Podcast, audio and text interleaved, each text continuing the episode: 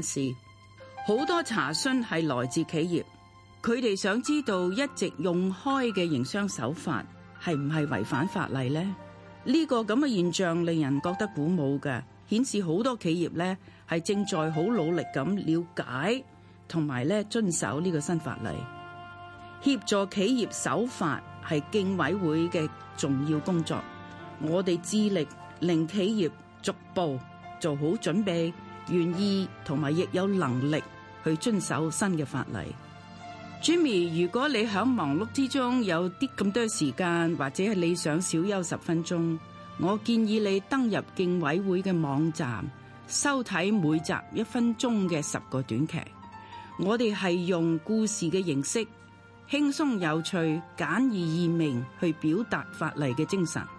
我希望你喜歡呢啲短劇。如果你都諗到有趣嘅方法嚟到宣傳我哋嘅信息，千祈唔好唔記得話俾我聽啊！最後呢，我係祝願你事業嘅發展一帆風順，希望你能夠發揮聰明才智同創新嘅精神，為未來拼搏。我堅信競爭條例全面落實之後，努力同守法嘅企業將能盡展所長。新嘅守則其實好簡單，競爭需公平。古語有云：己所不欲，勿施於人。希望你追尋公開公平嘅機會，盡力去實現心中嘅夢想。祝你聖誕快樂，業務蒸蒸日上。姑媽，二零一五年十二月五號。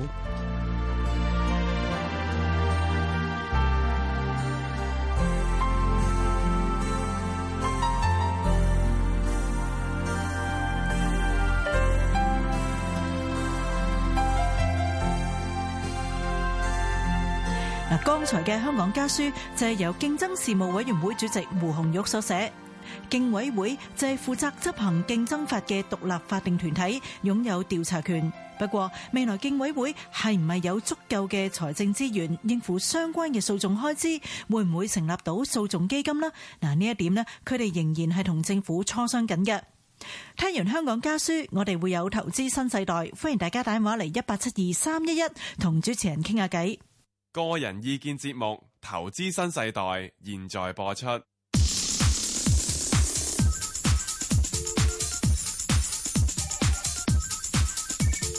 石鏡泉鄺民彬與你進入投資新世代。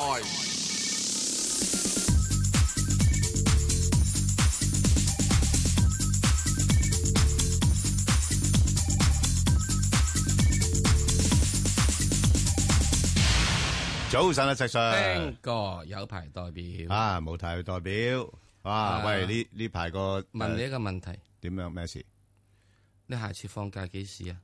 下次放假應該係三月，哦，三月係啊，比較長啲好咪嘢做咩事？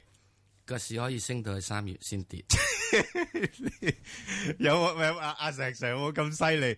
你睇下今個禮拜嘅市咪一樣，我翻咗嚟啦，已經嚇禮拜一翻咗嚟啦。咁即但係係你個市放假咪就係嗰陣時咁，就已經跌咗啦。跟哇住你翻翻嚟之後你真係咪升翻咯。咁你好容易去咁樣樣去推理啫，嚇係係咪啊咪先？個市梗有上上落落啊呢嘅二個 Bangor 分指數啊，二分一機會係咪先？唉，好冇冇關係嘅。咁啊不過石 Sir 點睇咧？而家嗱嗰個誒，似乎息就加硬噶啦。嗯，吓咁點咧？誒呃加咪加咯。係咯，加咪加咯。啊，好多人就認為佢會加好少嘅啫。係咯，啊，因為阿耶倫都係啊講會加得好慢啊嘛。係啊，係啊。咁你你甚至乎估係唔加添啦。嗱，起先咧我就估咧係啊，就係佢唔會加嘅。係啊，咁啊，我會估佢咧就係喺到二零，本來原先估咧佢啊二零一五年年尾至二零一六年，係即係第一季之後先有諗加息嘅。係啦，咁啊，後來咧我就講到咧就係二零一六年咧，咪二零一五年年尾咧都唔會加啊，甚或乎咧要將佢加息期咧去推到啊咧二零一六年嘅三月至六月度先加。係啦，啊啊，即係呢個即係咁講噶。吓咁啊，當然啦，呢、個情況就係我會睇嗰嗯個經濟數據等等等樣嘢，呢、個我哋唯一可以睇得到嘅啫。嗯嗯咁我跟住睇嘅咧就睇一樣嘢。咩叫咧？做咧就係聯邦儲備局同埋全世界所有嘅儲備局加埋人行都要睇嘅。啊係一條嘅係經濟學家用嘅嘅所謂估一個叫係咧自然利率嘅法則，叫 Taylor's Rule 哦咁緊要係啦，應該估呢個。係點樣睇咁法啊，咧？第二樣嘢咧就係跟咩咧？就係跟住睇咧，就係睇嗯就係美國佬一個即係我都認為會俾人哋係呢個失咗勢嘅，不過而家仲係要睇住嘅，叫 Phillips Curve。係 Phillips Curve 咧就講呢個通脹同埋係就業嘅關係。係啦， Phillips Curve 最大嘅死穴咧，就係佢認為有工打咧啊就有汗出就有糧出嘅，同埋有人工加嘅嚇有人工 加嘅。真係就有世通脹界啦有樣嘢咧，啊，所以咪有通脹啦。係啊係啊真係世界咧係可以有汗出冇糧出，係仲有一樣嘢出糧咧，啊仲係出少過你所出汗嘅。啊，即係得得一一味得個造字啊，因為得個 造字啊，咁所以咧，咁呢樣嘢香港香港嘅好多低下階層係深有體會啦係。啦係啦，雖然係咪全民就業啊，雖然全民就業甚。至乎 O T，係 OT 有 O Dạ, T OT 埋埋添，係啦，啊，咁即係美國都出現嘅。啊喺麥當勞打工嘅人咧啊，每小時嘅時薪係買唔到呢個麥當勞漢堡包嘅。喂，咁即係變咗要計嗰個實質，你其實要計工資增，增長，你你唔好同我計人頭增長。工資增長同埋實質每小時數人頭嘅工資就係增幅，係啦，你想工資增幅，所以其實呢樣嘢咧，咪所謂耶倫咧喺二零一三年十一月咪已經提出呢個問題咯。係好啦，咁啊跟住叫 Taylor's Rule 係咩咧？Taylor's Rule 咧就係將你個經濟產出與嗱呢雲咧就唔係同呢個嘅係誒誒呢個嘅係誒就業咯係喎，係即係講經濟產出，經濟產出就係就業，全部坑坑坑坑。喂，你就業個個喺度數手指嘅，你眼望我眼嘅，啊踎喺度嘅，係啊但見身喐不見米白嘅，係啊佔着茅坑不拉刺嘅。啊係咪啊？又個個翻去都係即係一坐喺度數手指嘅，啊咁嘅就等間廠執笠咁嘅，你要計個生產力，係啦，你要計生產係力，啦，所以啊咧呢個 t a rule 就增加咗一樣嘢啦，就去到咧計你個產產出即係啦係 GDP 啦，係啊啊同埋通脹嘅關係係。係咁啊，佢亦都有一樣嘢嘅，好簡單嘅，好簡單嘅。嗯假如你現在個誒利率，現在利率係四個 percent，嗯，你而家嗰個誒通脹係三個 percent，嗯，GDP 係一個 percent，嗯，咁你足唔足以夠咧？唔夠，嗯咁佢有條 formula 計出嚟嘅，哦你就需要如果你係現在利率係四個 percent，係通脹三個 percent，你個 GDP 係一個 percent，當然 GDP 仲要加加減減好多樣嘢啦吓，總要計出個數咧。咁你就需要點咧？呢呢個加埋呢個嘅時咧係一點五倍，咁即是咧要一點五倍啲，三同埋呢個嘅三乘一咪等於三咯。嗯係咁你仲要上面加多咧係一點五厘上去，哦一點厘，所以你嘅利率咧就應該係四四點點五五啦。啦，係啊所以你應該要加息咧，加到四點五啦，明白啊？哦嗱，咁即係呢個叫哇，好 Taylor's rule 好好科學化喎，呢個就係係咯，啱。咁我叫呢個樣嘢就叫咩咧？嚇我哋阿媽睇米水係幾多啊？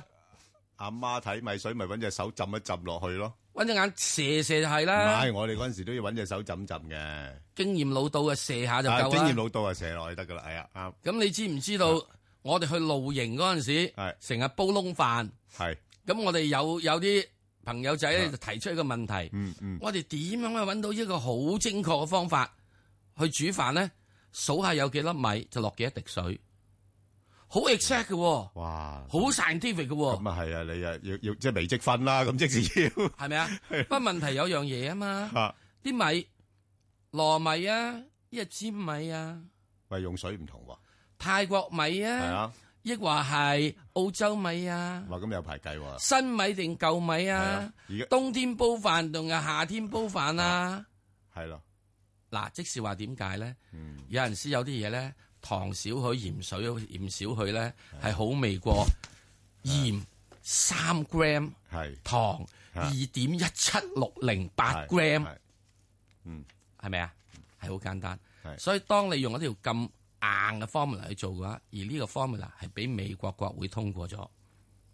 哦，通過埋添噶啦，上個禮拜，咁即係有而法家要則等眾議院通過，再等美國總統簽埋。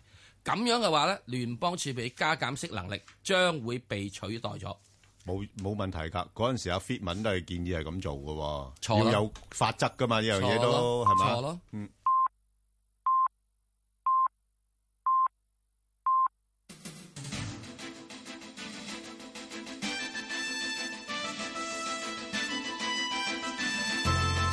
香港電台新聞報導，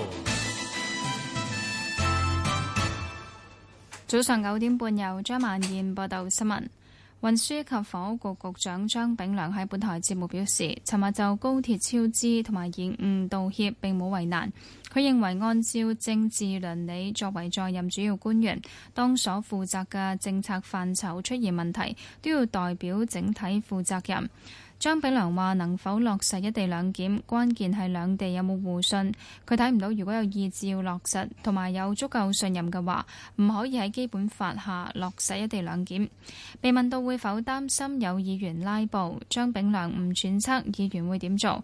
政府認為讓議員有足夠時間提問係合理，期望可以喺二月底完成申請追加撥款嘅程序。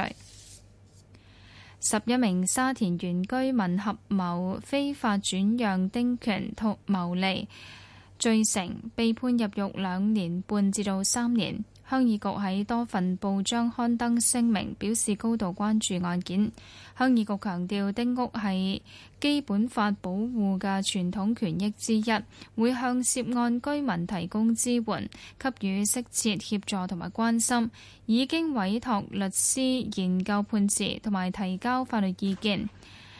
並成成立專案小組跟進，呼籲新界各鄉各村嘅民眾同埋海外鄉僑保持克制，為鄉議局同埋政府商討未來丁屋政策，營造良好嘅討論環境。美國聯邦調查局正循恐怖主義行為方向調查日前喺加州聖貝納迪諾造成十四人死亡嘅槍擊案，調查相信兩人係有預謀犯案。美國傳媒報道，案中嘅女槍手曾經喺社交網站表示宣誓效忠極端組織伊斯蘭國領導人巴格達迪，但調查認為冇證據證明兩人受伊斯蘭國直接指使進行襲擊。兩人亦冇同外國嘅恐怖組織有實質聯繫，相信兩人可能係自行變得激進。比利時當局正追捕兩人，懷疑佢哋同上月巴黎連環恐襲案有關。當局指佢哋係危險人物，身份不明，持有武器同埋使用虛假身份證明文件，懷疑曾經喺九月時協助案中在逃疑犯薩拉克前往匈牙利。當局又指其中一人手上嘅虛假身份證明文件，曾經喺連環恐襲案發生之後四日，被用作將金錢從布魯塞爾運到巴黎。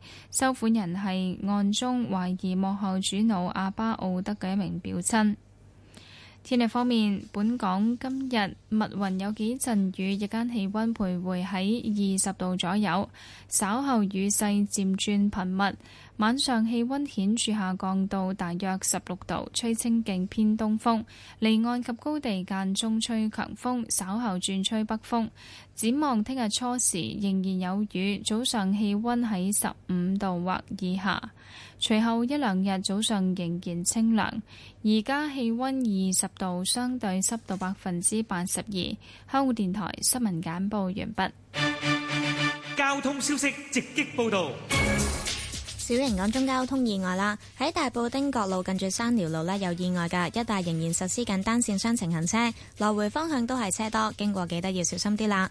咁就係大埔汀角路近住山寮路有意外，一帶仍然都係實施緊單線雙程行車，經過小心。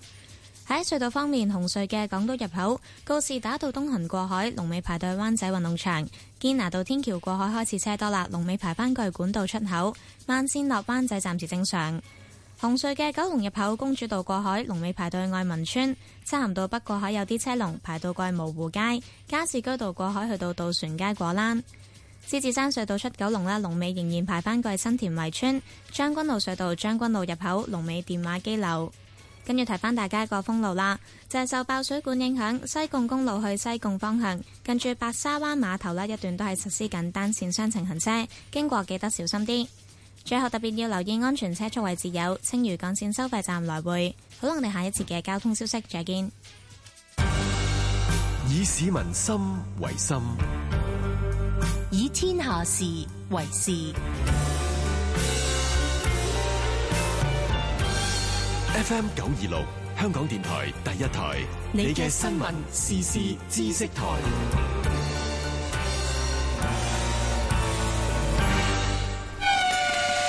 七萬幾個選手正備戰香港嘅國際馬拉松。星期一至五下晝一點到三點，香港電台第一台，精靈一點，香港運動醫學及科學學會備戰馬拉松攻略，內容包括科學化訓練、長者馬拉松、運動創傷與復原、馬拉松與心臟健康、營養配合。逢星期一下晝兩點半，精靈一點節目內播出備戰馬拉松攻略，一陰一陽，太極係有益身心嘅國術，以有。制剛，不過喺公共行政上耍太極就唔係好事啦。如風持幣，尤其係政府部門同公營機構，如果耍太極推卸責任，就係行政失當。污染實習，我哋必須向種種行政失當說不，推卸無理，申訴有道。歡迎與申訴專員公署聯絡，電話二六二九零五五五。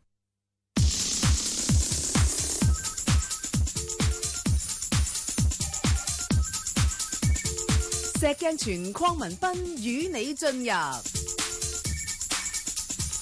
投資新世代。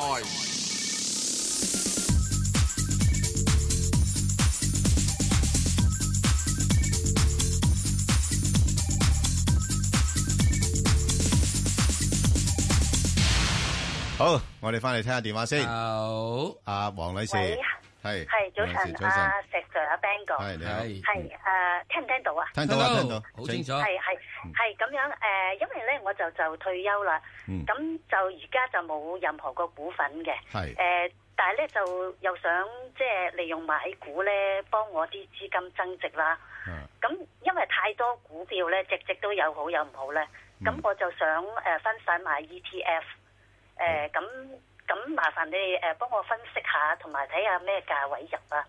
誒哦，你咁你就係啦，你係問誒嗰啲 E ETF 定話係問個股誒㗎？誒，我係分散唔同嘅 E ETF，哦，你你即係想買唔同類型嘅 ETF？係啦係啦，因為咧隻隻股都有人話好有啊話唔好，嗯係係啱啱咁啱咧就誒花多眼亂同埋唔唔得閒去分析啊，哦嚇咁咧就誒就麻煩你幫我分析下唔同個 ETF 啊，誒，嗯咁就誒二八零零盈富，係好啊，咁就二八二八咧就恒生 H 股，係誒二八二二就南方 A 五十。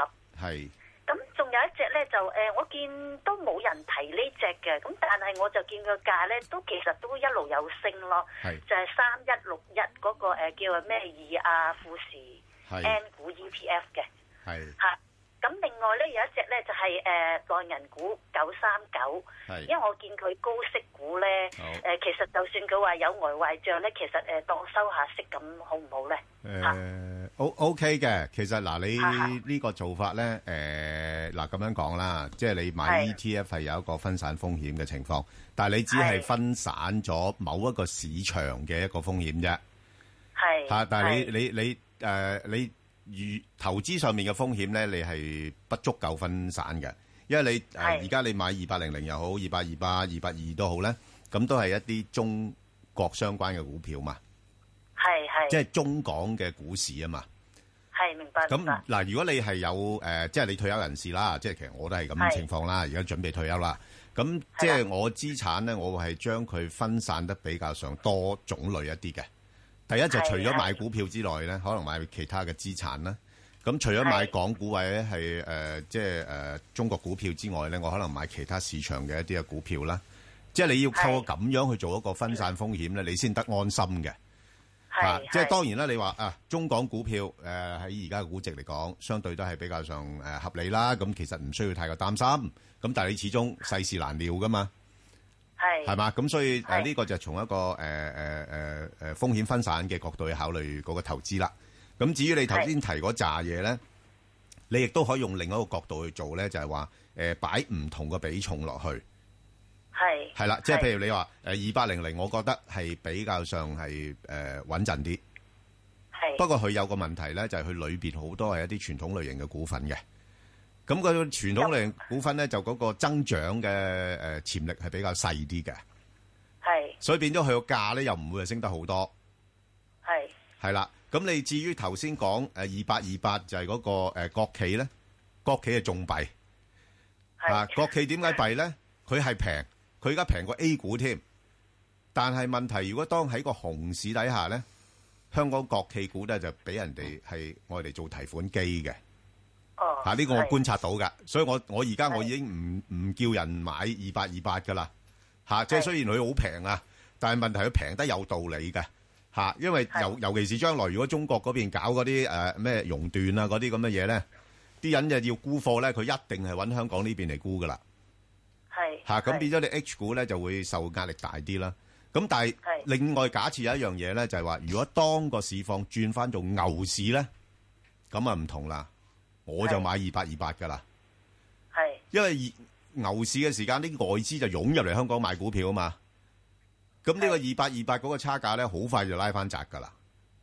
咁係咪即係二八二八等佢升翻上嗰時至入入貨咧？誒等即係唔好話成趁佢跌嗰時買。誒、等佢成個市勢係由一個熊市轉翻做一個牛市，即係個個追追買嗰啲。係啦，即即係起碼經濟環境好好啲先啦。即係如果經濟環境唔好咧，要培育一個牛市咧係唔容易嘅嚇。但係問問題我睇唔到，即係未來嗰一年咧係有呢個咁嘅情況咯。咁所以暫時嚟講，你二八二八係可以買，但係誒、呃、問題你個比重可能唔好太多。咁所以三者嚟講，你可能或者二八零零穩陣啲啦，因為佢都有三厘，差唔多有三厘誒、呃三厘六嘅息啦。係係嘛？咁你可以誒誒誒二八零零擺多少少，咁然後二八二八就擺少啲咁多，然後將來再調配咯，好冇？咁然後就好二八二二咧，南方 A 五十咧亦都可以，不過咧就誒、呃始終暫時佢又唔會話升得太多，係啦，因為始終誒、呃、經濟真係唔係咁好啊嘛，係係啦，就係咁咯。咁啊，石 Sir 或者搭埋佢其他嗰兩隻三一六一同埋九三九啊，誒，我又即管講講起，即係用呢個 ETF 嚟到做投資呢一樣嘢。係誒，嗱，阿 Bang 哥講得好啱嘅。嗯。一用 ETF 咧，佢唔係萬能。嗯。佢只係針對咗某一樣嘢，就係當個牛市升嘅時鐘咧，你買嘅大市係啱嘅。第二。如果佢係二八零零咧，譬如以盈富基金嚟講，佢只係買香港的股票。嗯，嗱，如果今美國股票升，香港股票跌咧，你做乜鬼要揸住二八零零咧？另外一樣嘢，我無論你係咪退休與否，我絕對唔贊成，因為我哋已經過咗個年代啦，係揸住佢咧，就跟住咧以為就可以唔使做功課。嗯咁啊，年年都係即係有咗唔得嘅。我嘅睇法咧都係一般嚟講，我係贊成八月份買貨，嗯，十一月份沽貨，嗯，其他月份揸錢，即係特別係老人家啊。咁你又話哇得唔得啊？你睇睇今年啦，若然你係咁做嘅話，有得執㗎。嗯，啊，即係十一月份而家係沽貨，啊所以你而家同我講嘅入貨咧，我真係企咗喺度啦。係第二樣嘢，嗯我哋揾 ETF 嘅時鐘咧，有個好唔好嘅方，有好唔好嘅，因為 ETF 一定除非你好個別一啲咁嘅橋 l ETF，嗯，啊，做啲咩能源 ETF 啊，啊小企業 ETF 啊，蚊子股 ETF 啊，嗯係嚇、曱甴 ETF 啊，螞蟻搬家 ETF 啊，即係我整官咁嘅名嗯啊，我唔講，無 謂啫，話人啊，即係我即係。咁啊之後平時一般你講緊二八二八、二八零零、二八二二，乜乜呢啲叫大笨象，E ETF，嗯佢係攞嗰個權重股最大嘅，往往係俾人哋揸 lift 嘅，即時咧操控嘅指數嘅。咁你可以另外諗另一種係係隱形嘅 ETF，就係保險股。保險股咧，其實佢哋都係有買股票嘅，佢哋亦都有買係債券，佢其實已經幫你平衡咗係股票與債券嘅，而家個債券成分亦都唔少嘅。佢都就攞啲資金去做投資噶嘛，係做投資係啊，嘅，佢幫你仲投資可能咧，可能將佢買埋樓嘅，係嗯買埋其他樣嘢。咁所以咧，一隻嘅係保險股咧，其實係一隻係橋 l ETF，嗯嗯，佢係唔單止買股票，佢買債券兼買其他物嗯業或者其他樣嘢，係比純粹一隻所謂 ETF 嘅市場嗰個 E ETF 咧，嗯好似二八零零、二八二二、二八誒二八二八咧，嗯係更加係有廣泛性，而有個好處喎，佢積極管理佢嗰個投資組合嘅喎。嗯如果你二八零零咁樣，你焗住噶，我一定要誒、呃、匯豐，佢係定定晒個定晒個㗎比例啊嘛，啦咁咪係咁啊多咯。係啊，匯豐由呢個一百蚊，啊嗯呃由呢個三百蚊跌落去三十蚊，我都係揸住嘅喎。之但如果你俾啲股票嗰啲咁嘅，即係你俾呢個誒呃保險嗰啲，佢真係可以啊，抌你咪抌你咯，做咩啊？啊，因為你累街坊啊。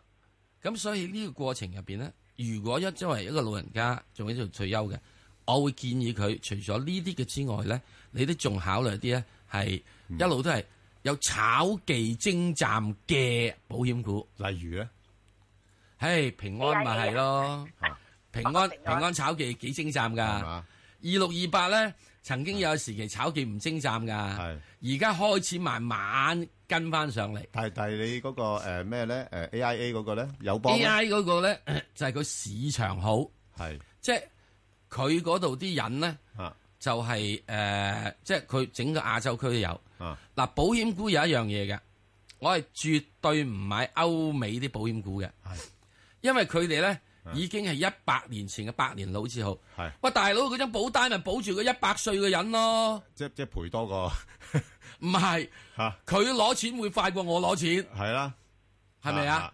即係佢會死先過我。唔係即係嗰啲咩新增價值就少啲咯，係咪啊？係啦，咁而家你揾啲後生嘅係，哇！你如果揾啲即係嚇嗯誒兩佢爸爸媽媽兩歲就幫佢買保險嘅，我啊六十歲嘅，睇嚟睇去你兩歲冇嚟咁短命， 未12有咁快歲就標死會係嘅咪啊係？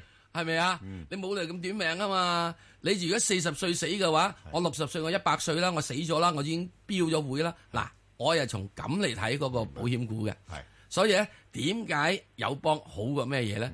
因為你根本嗰度啲後生啊嘛，中國平安嗰啲真係分分鐘有啲老人家喺度。嗱喺呢點咧，我希望你哋諗，現在唔好心急。如果你作為做一個諗住退休投資組合啊，今時呢一刻不是入股時間，係啦，所以我我就啊揸錢唔好手痕。嚇，即係嗱，除 非。翹埋隻手。耶！誒嗱，我又我又 聽住投資新世代誒，其實可以兩種做法。嗱，一係咧你就係好活躍咁樣樣啦，即係捕捉一啲嘅所謂嘅區間裏邊做買買買買啦。咁如果唔係咧，就等一個大嘅跌市，係啦，即係突然之間啊啊個市零跌零得冧冧30%嘅係啦，但係十零廿個咁你就搏一搏佢。嗱咁入邊搏咧，仲有樣嘢喎啊，哦有啲市真係跌咗落嚟之後永永不翻身嘅，好似日本咁樣，揸住咗佢之後啊十幾廿年咧啊都係永不翻身嘅喎。咁所以咧喺呢個過程入邊，你可能咧有少少先考慮買一啲保險股，嗯係啦，嗯因為保險股咧佢真係會同你揼貨嘅，佢會幫你揀咗做咗個選擇。好嗯當然保險股係有佢自己一啲其他嘅誒誒誒誒，即係唔好嘅地方啦，即係佢哋嘅團隊係咪咁醒咧？唔知啊。不過無論點好，暫時我所勸你嘅，啊好揸錢。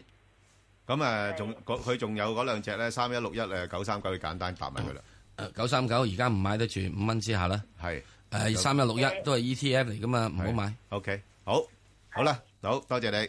咁啊，接下嗱陳生，誒呃正話呢個問題咧講長咗，係啊，其實我希望講完之後唔咧，係講完都清楚噶咯啊喎。大家好清楚好多樣嘢。好嘛，好清楚一樣啊嘢，特別我哋聽呢個誒節目咧，啊好多人咧都係想話啊，我揸住個錢想退休啊係乜嘢係係，咁話俾你知，現在不是建立你退休的投資期嘅時候。唔係，我都話而家個誒都係通縮嘅情況比較嚴重啲係，咁所以揸住現金唔係話太差嘅咧。等喺銀行住先係啊啦，係啊，或者去下消費都幾好㗎。啊唔係，老人家唔好諗啲咁嘅消費，食豆腐好啦。咁去旅遊都得啩？兩蚊雞，唔玩好下行咁開遠。開心啊嘛你一出去出邊咧，冇兩蚊雞優惠。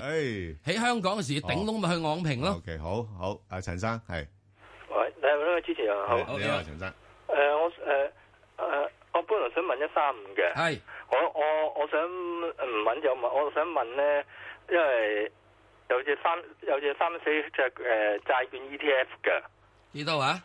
三一四一，誒啊，三一四一，誒係債券咧，佢成交量誒、呃即係好少喎。係係啊，但我問過，我聽我講就問過佢個負責人講咧，就話如果你可以打翻上去，佢出翻價嘅。咁我想問，即係誒、呃譬如因為佢有個有個有個誒 NAV 喺度噶嘛，咁啊照你佢出即係嗰、個，佢話買一買你，要冇人成交，你打翻上去會揾個揾個誒嗰、個。誒莊家佢會出價，咁睇你撞唔撞，即係撞唔撞，可唔可可唔可以做到 auto match 會撞價？咁我想問，其實因為佢唔係好似 w a l l e 就話每啊，莊家你唔使講咁多啦，啊，唔使講咁多啦，我一句話你知，唔買，唔係買，我諗已經揸咗啊。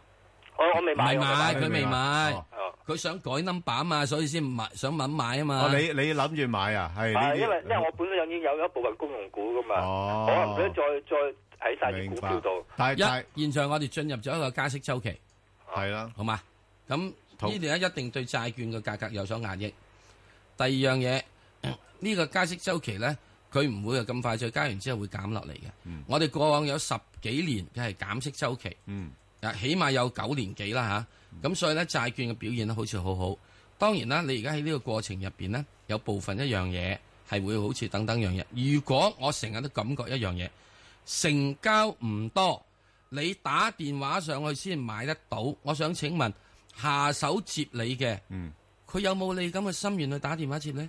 所以如果作為，如果你作為做債券投莊家資接返咯嘅，除非你係諗住，哦，我揸到佢係誒到期，係啊，嗱呢個唔驚嘅，係啊，因為咧好多債券報價六個月之後就唔報價噶啦，因為啲人就揸到個到期噶啦，係啊，咁即係你係咪打算咁做咧？若然你係咁嘅話，咁你可以做考慮咯。係啊若然你唔係嘅，你話我諗住我買買買買嘅，如果一個成交唔活躍嘅，咁點能夠做咧？同埋阿陳生，你有個蝕咗張咧，就係佢即係鎖死咗你嘅資金咯。即係你你唔係咁。如果個成交唔活躍進啊，哦進出出啊。咁一你你變咗你就嗱，一來佢個回報又唔係高啊嘛。咁你鎖死咗資金，有時你想係趁個大市，譬如有啲誒、呃真係平貨執下嘅咁，咁你都冇冇辦法啦，係嘛？所以因為到時莊家到時莊家開翻個價俾嗯你，哦，比現價低翻三個 percent，等嗯佢打個就唔使折扣落去噶啦，係啊，係嘛？即係賺咗啲息都嘔翻突俾佢咁就係差唔多。嗱呢個咧，你了解多少少好冇？係啦，不過你好啊了解多少少，係啊你最好點咧嗯？你去 A 公司了解呢一 隻，係就唔好去咧呢間公司了解呢一隻。賣花必定讚花香，嗯，係咪啊？好啦，咁啊，好好啊得未林小姐，好林小姐係係啊，石 Sir Ben 好，你好誒你兩位好。你好係誒，我想問一問你咧，我就二六二八啊，係我到而家咧越嚟越少，咁我就增值咗好多，而家好冇加我，我年紀好大嘅。嗯你你唔好唔好再加住啦，即係唔好再加住係啦，年紀大就唔好加得咁重呢啲咁嘅個股啦。係我而家真係我上一次高我放唔到我喺醫係院啦啊，你你就算而家加咗嗰啲咧，你都高位要放嘅。如果唔係，你就會越加越多啊。因為而家而家市況咧，我哋成日講話熊市啊嘛。熊熊市嘅意思咧就係話咧，佢有反彈，但然之後又會落翻嚟，落翻嚟嗰個幅度可能仲仲低過之前嗰個，係我嘛？而家都廿六個幾。係啦，咁你咪變咗上到廿六個八，你你咪越買越多。你如果你唔得走嘅話，你即係日彈嘅時間你唔走嘅話，你咪越買越多貨咯，咪越溝越淡咯。啊，咁呢個就係一個問而家唔知幾時題到。翻家鄉咧？我有啲四十幾，有啲三十九個幾嘅。嗰啲你唔使睇噶啦，暫時唔會到啊住。係啦幾，時先到家家鄉誒咧？嗰啲可能講緊或者兩三年嘅事啦。係啊，兩三。係啦，咁但係問題誒，而家係可以係誒，如果你話啊誒，之前有啲平貨嘅買咗嘅，譬如話冇啊！我最平得三十幾啊，三十五個幾嘅。嗱，第卅一，第一唔好賣出去。第二樣嘢唔好再買入嚟啊，因為咧呢只嘢咧又唔會破產嘅，好唔好啊？佢仲有咧有厘九息俾你，就當住有幾多啊一厘九啊，兩厘九但係兩厘到息。佢一年先一派兩次，一次我唔係知。，但有兩厘息到，兩厘到啦咁啊，俾你即係等喺呢個香港嘅定期存款就好啲，俾你等喺人民幣存款就差啲，好唔好啊？咁冇法㗎啦，佢啲冇法㗎啦國企咧就通常唔派中期嘅，唔買中期嘅，係啊。咁你而家呢個咧咁就長線揸㗎啦而家，係啦，你暫時揸住佢哦，唔好再增加，亦都唔好再減哦少，好嘛？因為你而家減少就蝕張蝕啦，同埋咁你增加又會再咧增加你嘅負擔，啊同埋阿阿阿阿阿阿林小姐咧，如果你再我八十二歲噶啊啦，啊啊啊啊啊林女士咧，係啊係啊如果你係誒再有投資嘅話咧，可能誒投資下其他嘅股票啦，唔好買晒一隻股票啦，係好啦嘛？好啊好啊始終風險高嘅，買晒一隻股票係嘛？哦好啊好嘛好啊？OK，好好好多謝你，好阿梁小姐，誒早晨啊，石 Sir、Ben 哥。早晨係，誒，我想問下隻好啊誒一七五嘅，幾好炒啊呢隻嘢都，誒我不過我四個二買喎。所以你四個二要買幾時四個二？哇，四個二買買得咁貴啊！唔係我琴問日都佢收四個一毫八，四個二買你幾時買啊？之前啊，之前買嘅，之前即四個係三之毫前幾幾，嗰日咧，即係之前幾時？誒都耐㗎差唔多一個月啫喎。你一個月前咯，一個月前都算耐㗎啦我咪話咧一個月 前啦，你絕對唔係舊年買啦，係咪？啊梗唔係 啦，啊，咁所以一個月你又唔好同我講耐啦。哇！而家股民一個月好耐㗎啦，嗱即係咁，一日出幾次㗎啦已經，呢係咁嗱，如果有啲咧，誒八八八一七五啊咁，一個月真係好鬼耐，嗰啲創業板嗰啲係咪啊？啊八字頭嘅嗱嗱呢啲咧，唔係我仲要八八添啊，係係兩個八啊，兩個八，創業再創業嗰啲 啊再創雙 創雙創哦嗰啲嗰啲我哋唔嗱敢投嘅。嗱，你唔好就嗱呢啲嘅時咧，你一個兩個月唔係呢個大問題，問題咧就係你係揾唔到佢嘅周期。你現在咧喺四個三咧，係佢一個頂位嘅周期。嗱，我會好建議你，如果你買只吉利嘅話，你睇佢個周線圖，嗯你睇佢周線圖，佢通常會升十零個禮拜，就跌翻十零個禮拜。所以咧，你四個三咧係好對唔住，你摸完咗之後咧，呢、個高 位咧，你跟住睇十零個禮拜之後要，再跟住捱二十個禮拜度咧，佢就會同你擒翻上嚟啦。不過誒，阿梁小姐，你我覺得仍然有機會，有機會嗱誒，原因就係咧，因為就嚟去到年尾咧，咁有啲基金可能要做靚盤數啊，咁樣即即就算唔係都好啦，啲人都會覺得啊，可能個市年尾都有啲升市嘅咁，佢借啲細會炒翻上去四嗱，個我就會三，估計呢只嘢咧啊，會有機會咧去四個半嘅。係啊，啊，所以如果你一上翻去，你而家四個三啫，啊四個三買啫，嗯到四個四咧，四個半咧，你又點做咧？你唔好出貨喎。嗱，你唔好出貨啊哦又喎。唔見到出四貨個半嘅話，哇！嗯你就將你嗰個出貨價咧，就等起四個三。嗱，你連你連手續費都唔好賺。係，即係如果上四個半跌翻嚟四個三咧，你就沽平返手出去，平手走，嗯平手走，蝕手續費俾佢。即係如果上得四個半咧，金轉如果上得四個半咧，你知唔知佢係撞咩嘢咧？係可以創咗 N 年嘅高位，啊或者係挑戰一個三頂嘅高位。哦另一次去到即係係呢個四個半啊，四個位嗰啲嘢，你知唔知幾時啊？係大致上係應該係二零一一年啲咁上下嘅。嗯嗱、你嗰陣時如果超咧三頂而破咧，嗯上面嘅可升幅度咧係不可小覷哦嘅。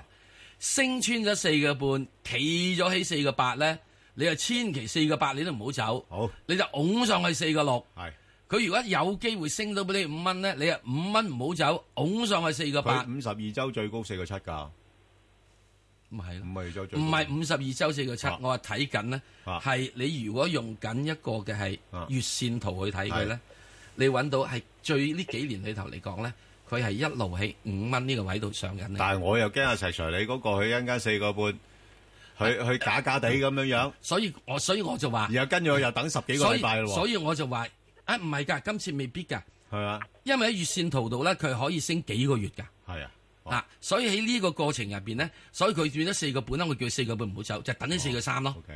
你翻落嚟，我俾咗翻你咯，我唔賺呢鋪咯。但我又覺得佢升得太多啦，即係大概誒八月唔好咁睇八月尾都係唔好咁睇兩幾人錢，而家升到四唔好蚊咁樓上睇，係啦唔好咁睇。吉利嘅業績係可能係會俾你有驚喜嘅，今年係係。所以點解我一路估二零一七年係？我都話你買咗個 Volvo 翻嚟，你學人噶嘛？你要將吉利 Volvo 化啊嘛？你學習人哋唔需要三五年啊？係咪啊？三年再跟住推銷出去咪得？就千祈唔好 Volvo 吉利化。好咁啊，梁小姐自己靈活好嘛啲處理啦嚇。OK，好好嘅啊陳生係係陳誒，生主持早早晨，早晨晨，好你好，早晨係係係咁啊！我想問咧，就係恒大地產嘅，咁就大概買咗兩年幾嘅，咁啊嗯平均誒嗰陣時買入咧就三個半，咁咧就收咗兩次息噶啦，咁、哦就拉勻咗咧大概兩個半到啦。 OK，咁係啦，哇，都賺好多咯誒、呃其實誒唔、知啊，因為咧就係諗住誒，因為八個四嗰陣時咧，好似供個股誒、配個股咁啊冇走，有冧翻落嚟。哦咁而家揸揸下咧，就本身諗住長高高位走，咁而家見佢連誒成日都派高息，咁可唔可以當長線咁揸咧呢只股票？嗯，誒咁石 Sir 點睇啊？呢只統籌打擊伊拉克同敘利亞境內伊斯蘭國目標嘅任務。天氣方面，一股東北季候風補充位今日稍後抵達廣東沿岸，為該區帶嚟有雨同清涼嘅天氣。本港今日密雲有幾陣雨，初時氣温徘徊二十度左右，稍後雨勢漸轉頻密，晚上氣温顯著下降到大約十六度，吹清勁偏東風，離岸及高地間中吹強風，稍後轉吹北風。展望聽日初時仍然有雨，早上氣温喺十五度或者以下。隨後一兩日早上仍然清涼。而家氣温二十度，相對濕度百分之八十五。香港電台新聞簡報完畢。交通消息直擊報道。小瑩首先跟進返中交通意外啦。較早前呢，大埔汀角路近住山寮路嘅意外啦，啱啱清理好噶啦，一大車多少少經過，小心啲啦。咁另外呢，受強風影響，汀九橋而家實施緊強風管制措施，汀九橋嘅中線呢需要暫時封閉。咁就係受強風影響，而家要實施管制措施，汀九橋嘅中線呢而家係需要暫時封閉。喺隧道方面，紅隧嘅港島入口、告士打道東行過海、龍尾排到過去灣仔運動場、堅拿道天橋過海同埋慢線落灣仔都係車多，排到過去收費廣場。香港仔隧道北行快慢線呢，要開始實施間歇性封閉措施。紅隧嘅九龍入口公主道過海，龍尾去到愛民村；東九龍走廊過海排到去學園街，加士居道過海去到渡船街果欄。獅子山隧道出九龍啦，龍尾仍然排到去新田圍村；將軍澳隧道將軍澳入口，龍尾電話機樓。咁另外呢，受爆水管影響，西貢公路去西貢方向近住白沙灣碼頭啦，而家係實施緊單線雙程行車，咁影響到現時西貢公路來回方向都係交通擠塞。入西貢嘅龍尾呢，排隊康湖居，咁另外出九龍嘅龍尾已經過咗西貢市中心。咁另外亦都同時影響到啦，大網仔路都係車多擠塞。最後，環保署提醒你，司機喺一個鐘頭內空轉引擎超過三分鐘，可被罰款三百二十蚊。記得要停車熄匙啦。好啦，我哋下一節嘅交通消息再見。以市民心為心，以天下事為事，市民心為心，以天下事為事。 FM 九二六，香港電台第一台，你嘅新聞時事知識台。學海喺天學生天天嗌，好煩啊！又要温書，又要做 TSA 練習，同埋又要做功課。電話旁邊咧有李小姐喺度。學校又有學校嘅一套，教育局又要加上咗佢嘅一套，小朋友個壓力咪自然多咗好多咯。徐小姐你好，啱佢個年齡，佢覺得係有一個誒、成就感嘅話，咁佢要對誒學習有興趣嘛。星期一至五上晝八點，香港電台第一台《千禧年代》。你有冇聽到？老公，你得嘅，戒煙啦。爸爸，我愛你，戒煙啦！老公健康，陪我白頭到老。冇晒煙味嘅爸爸，俾個 like 你。我成功戒煙全靠佢哋，快啲幫你嘅摯愛揾個理由開始戒煙。戒煙熱線一八三三一八三。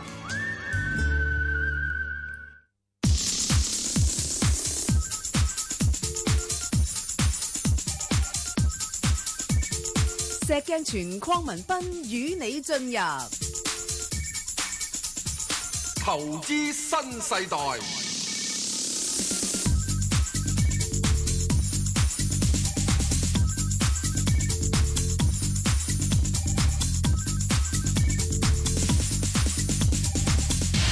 好，啊阿石 Sir，咁你再講埋嗰個恒大地產啦，啊好多搞作㗎呢間公司，我都覺得好犀利啊！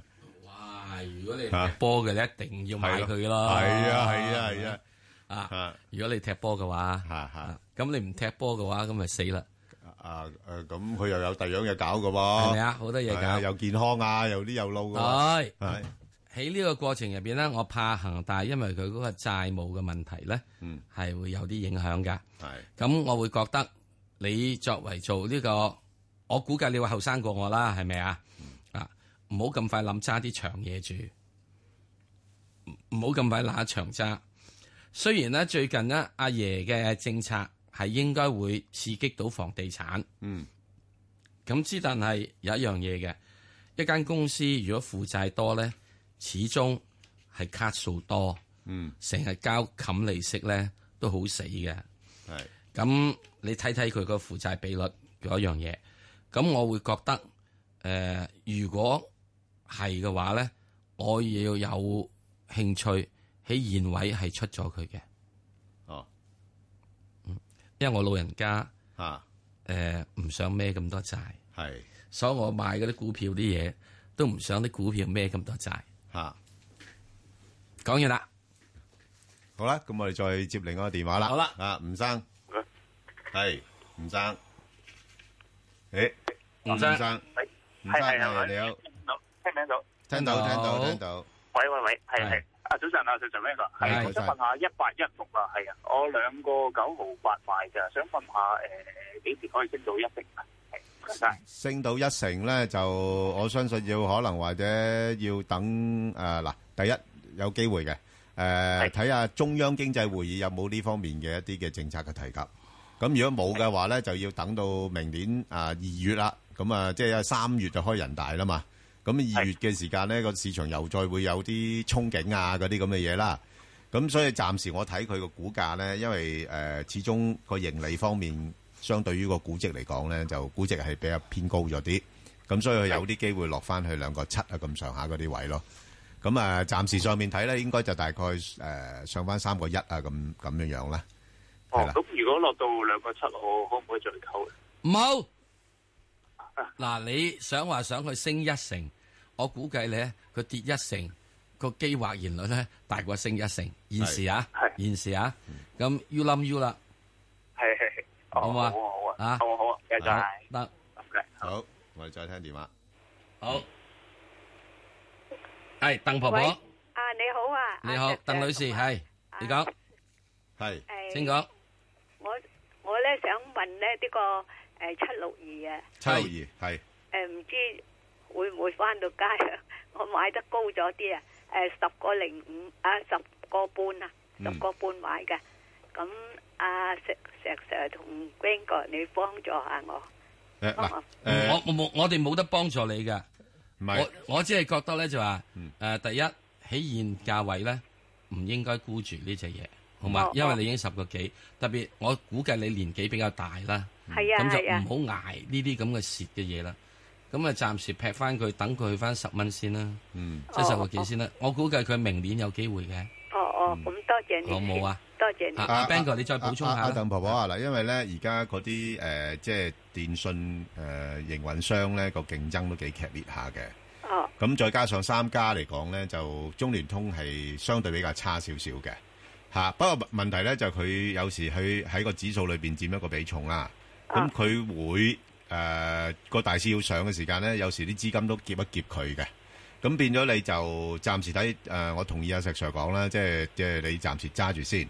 咁但啊係下次如果有啲機會佢上翻大概十蚊樓上，譬如十個二十個三嗰啲咧，哦，咁或者你又可以考慮一下啦，使唔使哦哦沽翻出嚟，換嗰啲較穩健啲嘅，即係個派息高啲嗰啲咯。啊因為佢派息又唔係好高，佢都係二厘誒二兩厘七到啫嘛。哦啊，你叫我俾咧，我寧我真係揾只誒九四一，係咯係咯啊，冇錯啦，係係嘛啦，好好嘛，好好得，好周小姐聽電話，喂係喂，係請講誒、我想問咧，誒、中旅啊，會唔會新年嗰時會好啲飆上嚟啊？中旅啊係嘛？三零八，係啊，佢有幾個誒情況會飆上嚟嘅，就誒嗰啲誒長假期啊、誒節日啊嗰啲咁樣樣咯，嚇係。咁誒同埋誒國家開會啊，咁有時又提及啊，又要鼓勵啲人嘅消費啊，咁樣樣嚇。咁所以暫時睇咧，佢應該係介乎三蚊至到三個半呢個區間嚇。咁呃咁如誒果入境嗰幾多錢度啊？咪三蚊附近咯。哦，OK，啊三蚊附近入咯。咁但係上到三個半樓上，佢通常又唔係幾企得穩啦。咁你咪又可以三個半左緊又沽咗佢咯。你三蚊嗰陣時咧，你差唔多按照過往息率對比啊，你大約有三厘九至四厘息啊， 係啦，好嘛好過人民幣定期係啊啦，，係啦，同埋況且佢係比較上受惠於國家政策嘅嗯嚇、啊因為啲人即係誒錢多咗就中意去旅遊噶啦嘛，嗯嗯，好嘛係嚇，咁、你好你揀中咗對象噶啦，係，唉幾好噶啦已啊係經啦係，啦，哇有成三厘三厘九至四厘息，係啦，冇邊度錯揾啊？咪就係咯，美國美國係卅年期國係啊債啊，都係三都低過佢啊。係啊，佢市盈率又唔係又高，即係估值又合理嚇，咁、所以係可以捕捉嘅嚇、好嘛？好，多謝你，好，阿陳太，你誒，你好，Ben 哥，好，係陳太，係 Sir Sir，係呢你好啲貓貓狗狗個農場好嘛？幾好。唉，而家講投資，唔好講嗰啲啊。好啊，我想問你咧，我一個四毫八就入咗保利協鑫啦，咁我有冇機會執執個下午茶咁咧？誒，麻煩你俾個止賺位、止蝕位呢個學生仔啦。一個四毫八入啊咗，嗯你想整個下午茶？你起想幾時飲茶先？三點三一杯奶茶啫喎，嗱，今日三點三一定升唔到啦。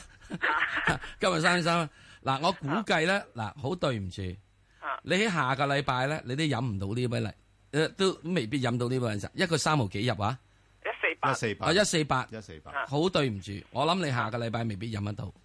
嚇，你等翻唔緊要，唔好唔好嘔翻出嚟做我驚。誒、呃如果去到一個三毫八，你嘔唔嘔啊？咁嘔嘔地。唔係咯，嗱，我估計咧，佢而家整嘅保險協音整咗樣嘢，係一個下滑嘅，仲係一個調整期。嗯，如果你真真正正下個禮拜有機會，佢翻到一個四毫八咧，我見到你就唔好飲飲奶茶住啦，係啦，俾翻佢。嗯，因為你現在保啲協音，按照周線圖、周線圖啊，即係我同埋月線圖，都係一個下降軌入邊。嗯嗯，好嘛？咁啊變咗咧就有個困難。哦咁啊，你咧就算日線圖都係，嗯咁啊再跟住點咧？係一個三十分鐘圖咧，就有少少打橫行，所以佢有機會一彈上去一個四毫八俾你走。嗯嗯，哦嗱，咁啊講完啦。我睇圖咧係咁樣睇法嘅。嗯嗯嗯。嚇，日線、周線、月線睇埋。啊啊唔係唔係唔係係，嗱你唔你千祈唔好話唔識睇。哦嗯。因為你既然講得我貓貓狗狗咧，我就當你係豬朋狗友。啊係。好冇啊？阿阿阿陳太，我同你同同同坐一條船啊，好冇啊？因為點解咧？因為因為我覺得佢呢排個價咧跌得太低，咁再加上咧有啲機會年尾咧，咁要做翻高少少㗎。啊，不過我就唔係睇咗好多嘅，我就上翻去一個無係啦，一個無。所以如果你上得到呢之後咧，你就應該咧就係諗住咧真係啦，下午走啦。走咗㗎啦。啊，好嘛，即係好啊暫時我覺得又唔使太擔心嘅，係我嘛而？家諗咗就同你咁講啦，係咪而先家咁樣咧係就啊點解咧？因為琴晚美股做得好，係啊，所以咧禮拜一翻嚟咧會扯一係啊扯上去。同埋佢係咪佢呢只股票，因為佢始終係行業嘅都係龍頭啊。就係諗住你跌到咁低，諗係住啦佢跳一跳咁誒都，我就跟佢跳一跳。係啦，我同你一啊樣你跟住佢跳跳得啦一樣一樣嚇諗法啦，係。你有得諗住跟住跳一跳係啊係得啦，啊有啲啱㗎人啦諗住唔係係啊㗎，呢啲以為可以佢八俾一大步係攬上㗎。即係呢啲就唔係我諗住跳一跳嘅啫。係啊，唔係大茶飯噶啦，吓。係啊一一一翻就食咗佢，好。係咯 O K，唔該晒好唔兩使，O 位唔該 K，晒好，拜拜，好。誒，我哋再聽電話，係。早晨，石 Sir Ben Ờ, 哥。早晨，係你好，係。你好，你好，你好想問下五十號香港小輪嘅前景啊？哇哇！你招真係啊喂嘛，你啲真係啊啊啊阿哥，à, Michael 哥，你幾多歲啊？係啦，我哋好有興趣知你嘅年齡喎。我個年齡都係半八噶啦。半百，唉都得。唉所以你錯過香港小輪，即係我唉我唔係坐天星小輪。冇，即係冇，而家即係冇乜人會問呢只股票。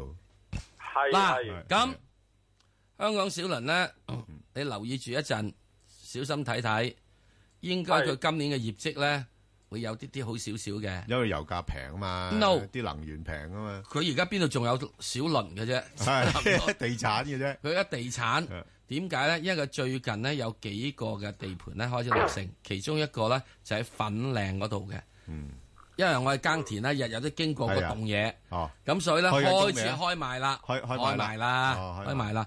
咁所以咧開始估計咧就應該今年嘅係即係嗯去到公佈業績嘅時咧，佢就話俾你知嗰等嘢入去等等樣嘢。所以呢個咧，你都係懷舊長情咧，有得諗諗。更何況佢而家按照牌面睇啊，佢有七厘息，誒加上股價未喐過，嚇市盈率得三倍，係咯，喂嚇 À. 嗰等嘢唔細噶。有冇機會私有化添咧？石 Sir，嗱，即係咁。啊如果係阿四叔同你私有化係啊咧，佢真係好多機會同佢練得好長嘅，係啊咯。 所以我會覺得我就食價，咁啊睇睇上唔上到去呢個咩啦，上到十雞市啦，係啦，嗯，好嘛，好冇問題好噶。大佬，你而家你而家阿哥佢啊七厘三息，按照歷史派息率啦，誒七厘三息。咁你要經常係咁派先得。唔係，即係我都話按照歷史派息啊，係咪啊？嗯咁即係嚟緊時，佢有佢有地產項目入可以入帳啊嘛。嗯咁就算我俾你七厘三，打個折啊，一半折咧，你俾我三厘半啦。不過不不過阿阿阿阿 à, Michael 嘅兄你你誒，阿 Michael 伯伯啊，係啊，係你年近半百啊，你我哋你尊重老人家。你你你你呢個股票咧，其實好悶嘅喎，你啊啊，所以老人家，所以我就點解一定問佢年齡咯？你抵受得住嘅，悶成咁嘅股票，即係會唔會坐咗喺海中心兩頭唔會到岸啊？肯定唔會。嗱，如果你幾年前咧，我就擔心你會，因為我睇住佢嗰嗯係棟嘢，嗰棟嘢係，由呢個搬走棵樹到拆板到啊 實而實在家在現在咩係嘢啊開始仲要商鋪賣出。哦，哇！我一路我呢兩年一路睇住佢啊嘛，靚唔靚單位啊？嗯，幾好㗎，幾好啊？哦，幾好㗎。哦，咁即係就唔唔憂賣嘅咯喎。嚇，唔憂賣。應該四叔冇問題㗎，賣得出㗎佢。 OK，好啊，咁啊，暫時揸住先啦，因為係真係好好幾幾悶嘅呢個股票，其實都咪就係啱啲老人係啊係家啊咯，好好過打麻雀啊！你唔好話人哋老人家啊，阿石 Sir，我都唔認我係老人家，我都半百，係咪先？所以我哋呢啲咁嘅嘢，半百人已經已經有即係啊咁嘅老人家心半個阿伯嚟懷㗎啦啊，半個阿伯半個啊啊，半個阿伯就啱。誒半個阿伯 À, ，OK，半個好阿伯，好，好，好，多謝，好，阿張小姐係係早晨啊，炳哥。早晨，係係啊，石 Sir。係誒，我想問下嗰九八一咧，我嗱呢個咧就係梗係後生派噶啦，都唔 係呢個都唔一定，誒我誒誒唔係佢一定呢個後生過正話嗰個 à, 包後生買咗係咪啊係咁，我我或者係年尾有冇機會上翻嗰啲位？誒會唔會高追誒，咗咧？年尾誒有機會上八毫三，不過就之之前咧，因為嗰個業績公佈咗之後咧，個股價咧就做咗個反應咧，就彈咗佢上去之後咧，就無以為繼，所以咧就基本上咧，佢維持翻我之前所講啦，即係嗱，如果佢誒未來一兩日咧仲唔企得穩喺八毫子水平咧，佢有機會落翻去七毫八毫呢個區間裏邊上落嘅。咁如果唔係咧，就而家暫時睇咧，應該係八毫九毫咁上下呢個水平咯。嚇，哦即係我覺得八毫三唔難嘅，嚇唔難嘅。嘅即係誒喺年尾之前，我估計佢應該有機會上翻大概八毫七、八毫八咁上下。我咁咪要走咯喎，係誒誒，咪？應該如果係就要走噶啦。好啊好嚇，啊。除非你好長線啦嚇。如果唔係，佢佢呢只股票咧係咁樣性格嘅，佢哦佢唔會爆升得好厲害俾你俾俾你走嘅，係啦，係啦，好啊就好啊你你寧願多走幾轉咯，係咯，好啊係啊，好嘛係唔該，OK，唔唔該使，好好咁啊，好啦，我哋啊未去快速之前咧，咁又提醒下啲聽眾啦。咁啊，我同阿石 Sir 今朝咧就答咗個網上提問啦。咁啊，股票就係七八誒七八號嘅騰訊。有興趣嘅聽眾咧，就可以上翻去香港電台公共事務組嘅 Facebook 度睇一睇啦。咁啊，同埋咧，亦都可以留言問埋自己嘅心水股票啦。咁啊，好啦，阿石 Sir，我哋都誒、呃都好多 number 嘅。嗯，咁啊，而家要快速啦。咁啊，其中一隻咧就係呢個六八八六啊。嗯。啊，六八八六啊，你點睇啊？即係呢個誒 HTS 啊，華泰 HT 華泰華一泰時啊咁樣嘢，華泰華泰對華泰呢啲好似係做彩票嗰啲嘢係咪啊？唔係做彩票，做股票啊！做股票啊？啊，差唔多啫。華泰證券啊，真係差唔多啫， 差唔都多係票啫，都係炒嘅啫，都係嗯誒，我估計佢開始咧喺大約係二十蚊度咧，見咗個短期頂，係嗯即係反彈出見短期頂。咁而家就要回試咧，大致上就係、誒，亦、都跌破咗一啲嘅我自己心目中嘅支持位，可能有機會回試十六蚊、十七蚊度。係。咁啊，即係而家就要睇住啦。啊，而家十八個半。好，咁啊，好啦，咁啊，另外一隻股票咧就係呢個頭先講開噶啦，就友邦保險。嗯，啊咁啊友邦保險咧，誒、嗯非常之我我好滿意啦，近期嗰個股價表現，因為咧近期大家都擔心啊，即係會唔會又新興市場受到壓力啊，咁又會拖累佢啊，咁但係嗯好似多唔多理咁樣樣啊，咁即係啊可能覺得誒、呃今次呢個震盪咧唔會好似之前咁大啦，不過始終咧佢而家去到呢啲位咧就誒、之前就喺大概四十四十五呢個區間啦。而家就破咗就四十五啊，至到大概五十度啦。咁我相信暫時五十蚊樓上唔係咁容易破得到住。咁變咗，如果係真係去到嗰啲咁上一位咧，亦都可以沽翻出嚟先。總之咁啊嗯我個睇法就係呢只嘢都係，如果有啊有唔知點解啊，跌翻落去四五咧走，係一定要走，係啊好咁啊，另外一隻咧，即係而家咁嘅勢頭，你唔應該落翻四五嘅。係啊嚇。好咁啊，另外咧就呢個華能國電啊，啊九零二嚇，咁啊石 Sir 點睇呢只股票？嗯阿爺咧最主要就一定係想要減電費噶啦，益下啲廠家，益下啲消費者咁啦，啊係益下廠家，益下消費者。嗯，所以因此咧，誒任何人如果揸咗股票嘅話咧，係，我覺得佢九個三嗰度係一個好大、好大、好大嘅阻力。啊，我講三個大啊，九個三啊，石 Sir，九個三個一個好大、好大阻力。任何人咧睇住啦，啊而家當然啦，佢而家哇就即係六個九，七蚊雞啫喎，七蚊雞。咁哦佢應該去到呢個位咧，就暫時要守住。如果七蚊雞守唔到嘅話咧，啊咁就好對唔住啦。即係我只係講啊上面咧，我只係望佢一定都去到九個三嘅啫。 OK，咁你就會睇睇嗰個情況，因為我諗有啲朋友問得到，你可能係喺上面揸嘅，因為平平平平最近呢幾個禮拜嗯係先至插到你只狗咁樣啫因為嘛。佢電改啊嘛，係啦，係係嘛嘛？？呢幾個禮拜先插到只狗嘛，係啊所以好多人咧可能喺九個三係啊啊係啊，啊八個半啊嗰啲咁嘅係嗯樣，咁我就話俾你知，自己考慮。 OK，好嘛？好。咁啊，另外一隻呢，就中石化啦，386。咁啊，386呢，就，哇，近排個股價又回返唔少喎。啊啊喂，落到呢啲位，我又覺得有啲直播空間啦喎，吓，即係-咁就拍炒佢即係係咯，彈一彈咯，彈一彈咯。嚇啊彈一彈嘅咋呢啲。啊喂，咁你即係啊你華能國電，即係可以彈一彈嘅咋。係啊咁你你唔好諗住長揸啊。唔好長揸。咁但係問題你話，喂，誒，彈返上去5.2又係咪好難呢？我又覺得又唔係好難㗎喎。啊一彈翻之後你就好好係咯。鬆鬆張，好係啊，走啦你如果落到去大概4.7度，我買，我上到5.2我走返，咁都-都10%啦，係咪？啊，咁係。呢個可以考慮嘅，因為始終呢啲咁大隻嘅嘢唔-唔-唔使咁擔心，啊。好啦，咁啊，另外一隻呢，就係呢個，誒，中國通號啊，3969啊，石 Sir。呢隻嘢呢，係威過一陣啦，啊，就係上次 就係話有一-有-有一隻差唔多嘅嘢嚟嘅，威-威過一陣，啊，做影子股啊，咁樣樣。咁，誒，點啊？去到呢啲位，去到呢啲位咪暫時咪喺呢破咗招股價咯。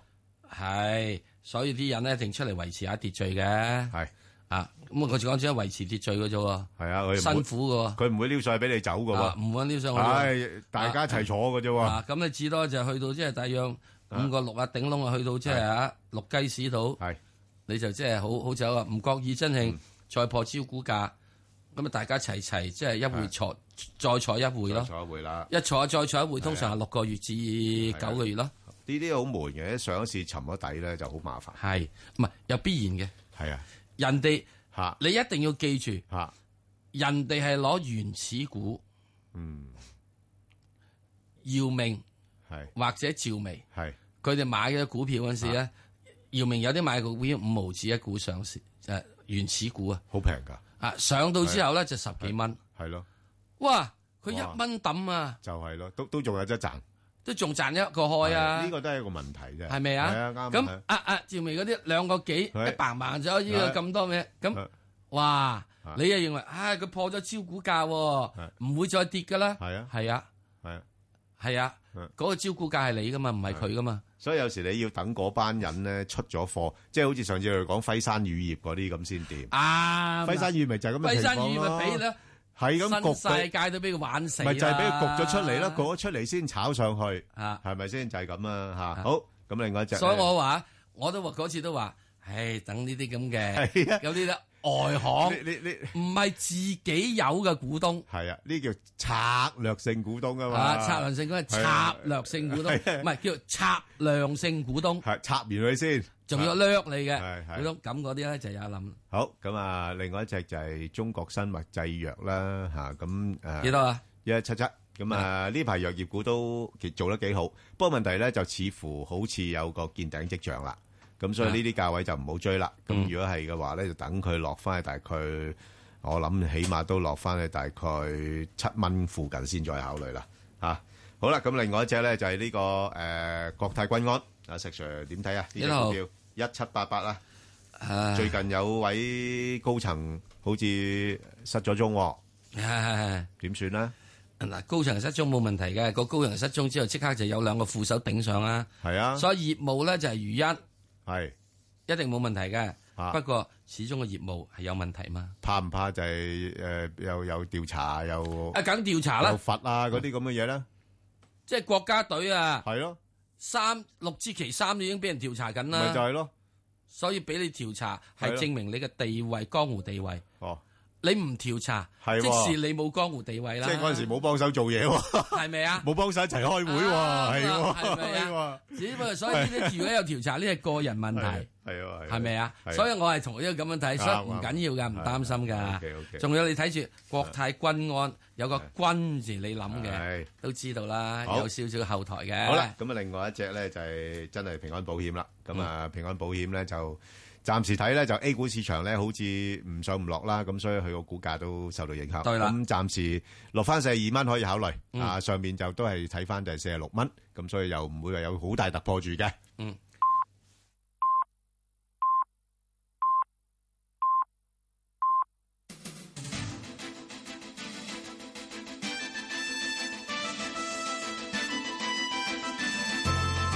香港電台新聞報導，早上十點半有張萬燕報道新聞。運輸及房屋局局長張炳良喺本台節目表示，尋日就高鐵超支同延誤道歉並冇為難。佢認為按照政治倫理，作為在任主要官員，當所負責嘅政治範疇出現問題，都要代表整體負責任。張炳良話：能否落實一地兩檢，關鍵係兩地有冇互信。佢睇唔到，如果有意志要落實，同埋有足夠信任嘅話，唔可以喺基本法下落實一地兩檢。被問到會否擔心有議員拉布，張炳良唔揣測議員會點做，認為讓議員有足夠時間提問係合理，期望可以喺二月底完成申請追加撥款嘅程序。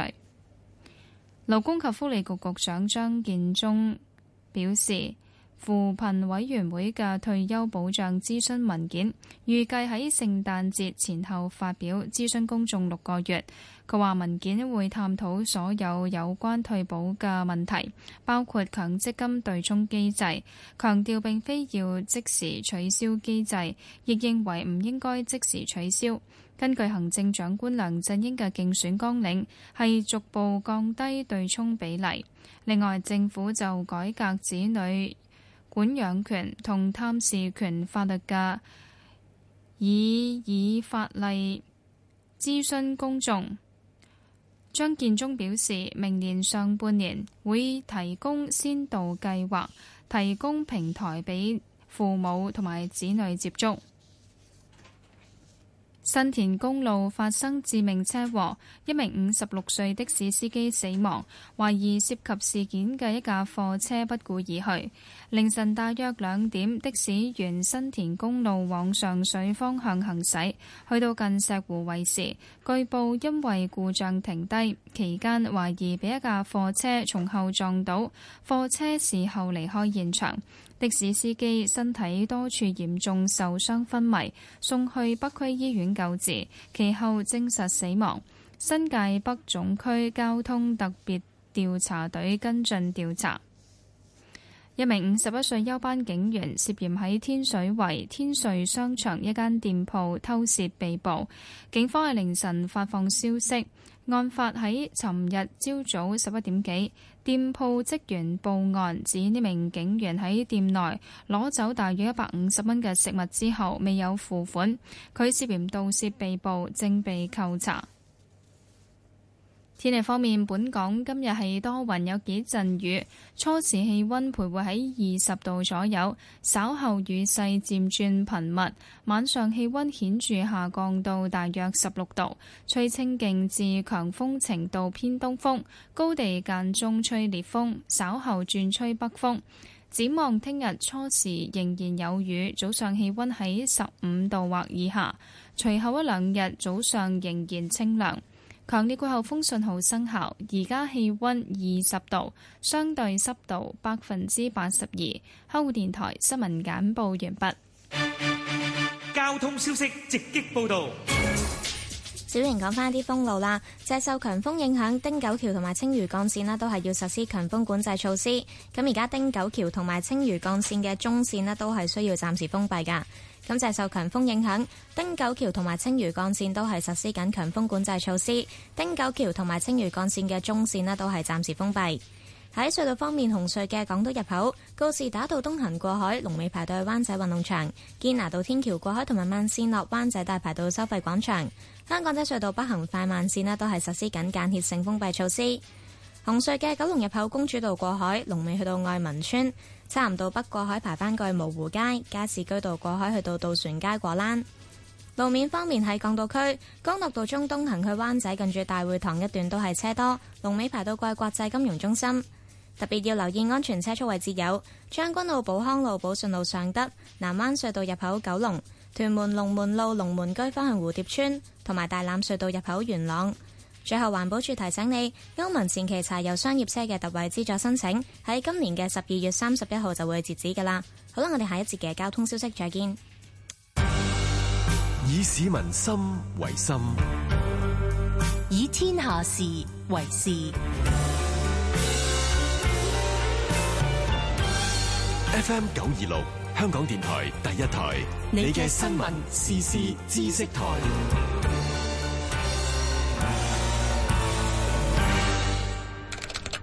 時間二十四小時中某一段，地點公立醫院，人物醫生、護士、病人。無數故事，無時無刻，悄悄上映，默默落幕。哦咁醫生幫你度個血壓收你幾多錢啊？都成五十蚊噶。對於攞綜援、收入僅夠過活嘅婆婆嚟講，要求佢俾錢量一個血壓，似乎呢就有啲乸過啦。 Doctor Simon，醫院前線，先逢星期一嘅精靈一點節目內播出。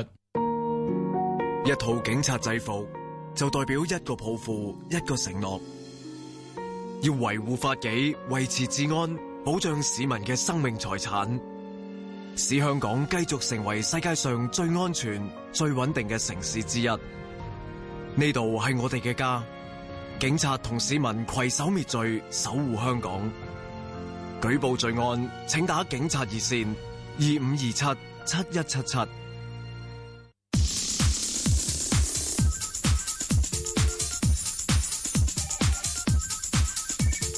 石鏡泉鄺民彬與你進入投資新世代，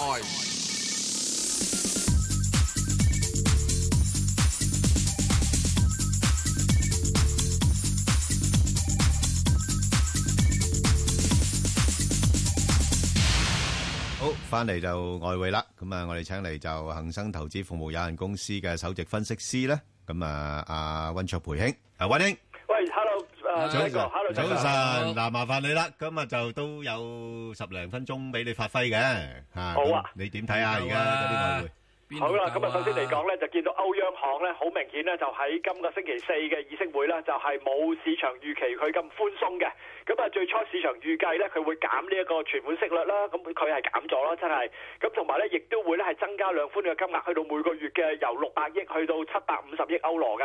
咁但係今次嚟講咧，佢冇加大個量寬金額，就維持翻個量寬金額，同埋咧即係將佢延遲個量寬嗰個呃期限咧，去到二零一七年嘅三月份，而唔係話市場所估計嘅六月份。咁所以咧，比市場嘅估計咧係少好多。咁即係話咩咧？咁即係話咧，之前市場估咧就話歐洲啊會好大嘅量寬啦，美國會加息啦。咁呢一個嘅貨幣政策嘅懸殊咧，係令到歐羅嘅匯價咧係跌到落去咧一點零五五啊，至到一點零六五之間喺度徘徊嘅，真係未意識之前。阿温兄啊，係唔好意思，我窒一窒你。其實呢樣嘢咧，誒、個市場佢有冇得人啲人嚟諗到咧？係歐洲係真係唔應該，因為尤其是美國咧就誒真係加息嘅機會差唔多已經係誒一百個 percent 咁滯㗎啦嘛。今個月咁歐洲嗰邊如果佢再大量咁樣量寬嘅話咧，加大個量寬嘅話咧，其實將即係同嗰個、誒美國嘅情況咪背道而馳得更加厲害咯。冇錯。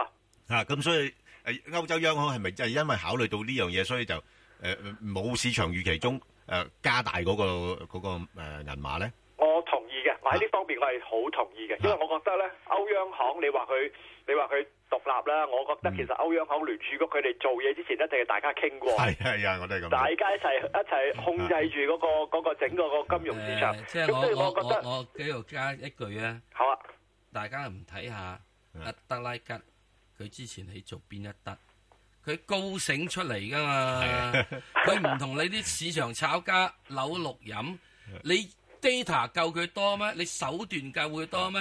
你哋班炒家上喺度啫，下面就掠我水，係啊，我就劫夾啊夾你。到啊！劫你係啊，等你哋嘔水，係嘛？因為好簡單，根本大家睇睇，佢之前話六百億，係佢上個月都買咗五百億啫嘛，係冇債俾佢，佢買鬼晒啦已經。冇咪需要加大啊！希臘嗰啲佢又唔唔會買啊，咁梗係啦。啊佢淨係買德國佬嗰係啲，啦咪買鬼晒咯已係經。啦，好，阿温英繼續，唔好意好思。嗯啊啦，咁啊，因為市場咧，以初頭咧有咁嘅估計咧，頭先我所講嘅估計咧，好大嘅嘅估計啦。嗯係咁所以咧，當其時你見到歐羅嘅匯價都係一點零五、一點零六五嘅啫。咁即係話而家嗰個呃分歧嗰個誒貨幣政策嘅分歧冇咁大嘅時候咧。咁呢，你而家我覺得啊個歐羅個匯價要翻去一點零六五個美元嘅位置呢，我就覺得呢就難一啲啦。咁我所以我唔排除呢，可能去到一點零七個美元呢，我相信個歐羅個匯價呢要再跌呢就唔係咁容易啦，除非你真係有其他嘅大件事出現啦。好啦。相反嚟講，如果歐羅一點零七有支持，咁上升可以上升幾多呢？嗱，大家要提提大家一樣嘢，喺呢一個嘅啊十月初、十月初、十月中嘅時候呢，歐羅嘅匯價大致上呢係徘徊喺呢一個啊啊一一點啊喺呢一個一一點一一至到一點一五美元之間嘅。咁、然後當其時呢，係德拉吉呢係用口述呢就將個歐羅打壓咗佢落嚟嘅。咁即係話你個歐羅你要翻上去一點一一嗰啲位置樓上呢，亦都係相對困難嘅。咁所以咧，我相信未來嘅歐羅嘅匯價咧，好大機會喺一點零七啊，至到一點一一啊之間喺度走上落。咁啊，再加上唔好忘記啦，咁而家仲有好多嘅嘅難民潮啊，而家有七十萬嘅嘅啊難民流流滯留喺歐洲啊，咁仲有不斷咁樣嚟緊嘅難民啦、咁再加埋恐襲呢啲因素，你要個歐羅嘅匯價大舉升越一點一一咧，我覺得亦都係相對係困難，即係事實上亦都係困難嘅。咁所以咧加埋嚟講嘅話咧，我相信日後歐羅一點零七、一點一一之間喺度走上落。如果你咪嚴格少少嘅，可能係一點零七至到一點一零嘅啫。阿阿温兄啊，我又想問你另外一樣嘢咧，係誒會唔會聯儲局議息結果之後咧，又係有一個反向嘅一個情況出現咧？就係美美元啊，係係啊，美元而家個個都話加息啊，加息啊，咁美金好強啦嘛，係咪？係。咁但係問題當呢個消息出咗嚟，如果假設誒阿耶倫佢冇乜好明確講明未來個加息嘅步伐嘅時間咧，啲人又可能會猜測誒冇冇冇加得咁密啊咁樣樣咧。係。咁反而個美金又會再跌多少少咧？嗱呢一樣嘢咧，Bang 哥你唔需要太過擔心啦，因為咧而家市場普遍都覺得聯儲局就好似你咁講啦，就話可能加咗一次之後咧，有排都唔加第二次噶啦。哦，而第二次加息咧，而家市場估咧最快最快都要到二零一六年嘅六月份，即係半年後嘅事啦。點解咧？點解要去到咁遲咧？因為就係因為覺得耶倫唔會好快咁同你加息，唔會話令到，因為你明白而家個美匯指數唔係平嘅，而家美匯指數啱啱跌翻落嚟一唔係一百啦，之誒兩日前仲係一百啦，而家就喺啊啊啊都都九十嘅。咁如果你喺而家嘅時候再大舉加息咧，就會令到個美金就會真係好強，咁強嘅美金咧，你睇翻佢啊啊呢一個標普嘅第三季嘅盈利，其實已經係倒退咗咯喎。咁如果再咁強嘅美元，咁佢點樣做海外生意呢？或者佢海外賺咗個錢匯翻過嚟美金嘅時候，咁佢會少好多，咁可能會繼續係係係啊啊啊啊負增長喎。咁所以咧呢個我相信佢係要要密切係留意住呢樣嘢，咁所以佢未必會咁樣做。咁所以而家市場普遍都係有咁嘅諗法，咁所以呢，我反而覺得咧呢度你就唔需要太過擔心啦。我相信耶倫都會好小心去處理噶啦。嚇、咁所以咧令到咧個個個美元咧，嗱我係點睇咧？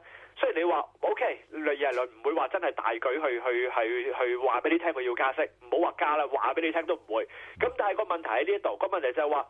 有冇理據可以令到個歐羅匯價上升呢？又真係冇喎，因為你睇下你個難民潮都解決唔到，你嘅大眾汽車賠幾多都未解決，再加埋你個恐襲係咪真係一單打嚟就冇事先？又唔知喎。咁多個唔知嘅因素之下，你要個歐羅同埋始終你美國都係加息啊，即係我即係十月十六號好大嗯機會都係加息啦、咁、而你歐洲你都係已經係係量寬緊啦，同埋你都亦都減減咗個存款息率啦。咁所以你要個歐羅升又真係做唔到嘅又。好，咁即係變咗喺頭先個區間裏邊上落先啦嗯係啦，咁同埋我相信未來一段好長嘅日子咧，我相信個美元匯價咧升未必有力升，但係嗯咧、就唔會跌，就維持喺而家個高位橫行。係應該都係咁情況啦。係啦好，咁啊，英鎊嘅點咧？會唔會嗱，英鎊嚟講嘅話咧，就真係尷尬啲啦。嗱，英鎊咧而家咧就跌到一鋪一碌啦。咁我覺得英鎊都係跌得較為殘一啲嘅。咁啊、最主要係因為佢嗰個啊政治嘅不穩定啦。因為卡梅倫咧就整一封公開信俾歐盟，喺一封公開信裏邊咧啊啊有四個要求要歐盟改革嘅。咁啊，其中其三個唔好講啦，最緊要嗰個咧就話佢要要求英國有自主權，啊啊接唔接收來自來啊歐盟嘅難民。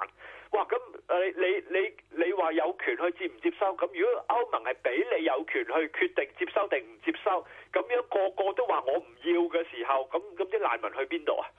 咁所以呢個呢，我覺擔啲人係開始擔心呢，就話英國呢可能會離開歐元啊、歐盟，咁所以呢個係令到英鎊係受壓嘅一個好重要嘅因素。咁但係呢，我都覺得呢，就話啊。呢一樣嘢有排傾嘅，唔使咁急嘅。咁啊，但係而家我哋面對嘅呢，就係英國嘅經濟呢，真係唔錯嘅喎。咁所以我有個感覺就話呢，過咗十二月十六號聯儲局，如果真係加息嘅話，加完息之後呢，我相信市場個目光會轉移到下一個最有加息機會嘅七大貨幣。咁呢個就會係英鎊。咁啊，到期時可能英鎊嘅匯價有機會係上翻啲，就唔好似而家即係一點五一咁咁差嘅位置，可能會有機會挨翻上一點五四啊，一點五。啊，咁但係咧可能要過一點五都唔係咁容易啦，係，好，咁買唔轉買得過啊？買唔買得過啊？而家呢啲水平唔買得過。都未買得過啫。我要過咗聯儲局嘅啊議息會，然後到期時我相信嘅焦點先會轉移到佢嘅身上，到期時先至考慮佢。好嗱，咁另外啲商品貨幣咧，就似乎澳元咧就好特別啦。最近好似有啲啲起色咁樣樣，係都未試過咧，係可以咁樣企穩得咁緊要嘅。係嚇，咁乜乜嘢原因咧？嗱，個原因好簡單，近期澳洲公佈出嚟嘅經濟數據咧，好隻隻都咁靚仔，哦失業率大幅下降，跟住佢嘅 GDP 又有好係顯示啊顯著嘅上升，跟住澳洲央行行長嘅史蒂文斯又即係啊佢冇話唔減息，個減息嘅意向都仲喺度，咁但係個減息意向係大大降低咗，佢即係佢言語間俾人嘅感覺係咁樣樣，咁所以咧就令到澳洲指係上咗嚟，但係我喺呢度我要警告大家，真係要小心呢隻澳洲指。點解我叫大家小心呢？我見到個鐵礦石價格係咁跌，你由十月底佢跌穿咗五十點，每噸五十蚊嘅個美金嘅水平之後呢，而家跌到得嗰四十點三美金，即係話短短個零月係跌咗成成廿個 percent 咁滯嘅。OK，澳洲最主要嘅出口就係鐵礦石，鐵礦石價格係咁跌嘅時候呢，你琴日嘅澳洲經濟數據好呢，我相信你聽日嘅澳洲經濟數據都未必會好。嗯。咁呢個係最最大嘅嘅隱憂，所以就啊，同埋中國咧已經講到明咧係會減呢個鋼材嘅生產，已經講到明係減鋼材生產㗎啦。咁仲有一樣嘢咧，就話美國咧喺一月份咧喺國會咧就要審批係唔係咧要徵收中國懲罰性關稅二百幾個 percent 喺個鋼材嗰方面。點解咧？要話話中國咧係將啲鋼材咧係啊傾銷平埋去美國，咁啊唔。啊唔啱，咁所以咧就要要去辯論係咪要啊啊制裁中國啊個鋼材啊？咁如果係真嘅話咧，當然啦，而家未知一月份嘅辯論係點啦。但係如果真係通過嘅話，你可以幻想得到中國個鋼材生產會更加減少。咁嘅、時候，佢點解要咁多鐵礦石咧？而實際上，我見到喺十月份嘅中國嘅出入口數字，中國已經係入口咗每啊按月比較少咗十二個 percent 嘅鋼啊鐵礦石。嘅嘅需要。好啦，而家嚟緊下個星期咧就公布中國嘅十一月份嘅貿易數字，我哋又即管睇下中國喺十一月份會唔會進一步減少入口嘅鐵礦石，去斷定個鐵礦石價格係點，同埋個澳洲紙係點樣樣。咁點啊？而家去到邊啲位我反覺手得，沽？我覺得澳洲紙咧，我覺得嚇係值七十美仙嘅啫。哇，七十尾先嘅咋？係啊，我唔覺得係值七十三。哇，咁咪要沽佢我覺得哇係啊，估佢個個個機會率會較大。 ？O K，好，好過咁賣佢啊。，啊樓樓指又跟住都做好 喎。唉，樓指咧，嗱，大家冇樓指其實我都好出奇嘅，因為咧，大家其實大家都知道冇一個秘密，嚟緊嘅星期四，即係十十二月十號，紐西蘭將會議息，係好大好大機會係會同你減息，係會同你由二點七五嘅 percent 息率減到二點五嘅 percent 嘅息率。咁如果係減息嘅時候，咁點解我唔係我知啊？係人都知啦。咁點點解紐西蘭仲可以咁強咧？呢、個我真係有有幾出奇嘅。咁同埋一樣嘢咧，紐西蘭最重要嘅咧就係奶，因為佢奶佔咗佢三成嘅出口。咁、奶又點樣樣咧？嗱，奶價喺今個星期二嘅恒天然嘅拍賣會度咧，升咗三點六個 percent。但係你冇三點六個 percent 係好少嘅咧，佢成交都係跌咗嘅。最緊要嘅就係過去喺呢除咗呢一次嘅拍賣會係上升，對上嗰三次都係下跌，而下跌嘅累積係達到成十七個 percent，跌咗十七個 percent，你先升翻三個 percent。咁有咩大不了啫？咁再加埋呢，啊、美國今年呢個玉米呢係大豐收嘅，係豐收到嘅程度呢，係個倉都冇地方擺嘅。咁啊、今因為今次美國嘅豐收唔係今次豐收，係連續三年豐收，咁所以個倉都冇得擺。玉米係我嚟做動物飼料，當美國嘅玉米係咁平嘅時候，咁即係話養嗰個只牛又平，養嗰只牛又平，嗰個牛奶就唔會貴得去邊啊嘛。係咁仲有美咁咁簡單喎、阿根廷咧，大家知道咧，佢就係、啊選咗個新政府上台啦。呢、個新政府咧就話會取消阿根廷嘅廿個 percent 嘅玉米嘅關稅，咁啊鼓勵啲農民咧就將嗰啲農產品咧就推出去海外市場。咁呢個呢係會鼓勵令到呢阿根廷嘅大量玉米呢又會推出嚟，不單止可能喺日後嚟講呢，佢因為有錢揾啊嘛，咁所以呢可能會開開發更加多嘅農田去去種嘢，去去將啲農產品推出嚟。咁即係話玉米價格可可見將來呢都似乎冇乜運行喎。咁呢個呢係我對啊啊紐元嘅一個啊啊啊憂慮。阿温兄啊，誒誒，我哋仲有兩分鐘到，你簡單講埋呢個啊，唔緊要，誒禮禮拜一你可以繼續講埋 佢。咁啊誒誒，講埋加紙誒 yen 同埋呢個金 OK，嘅啦。咁快啲快啲！嗱，家子嚟講嘅話咧，我係最睇淡嘅，我成日都話最睇淡。你睇下而家冬天啊，美國冬天啊，你而家見到個呃油價幾多啊？琴日收市仲跌穿埋四十蚊。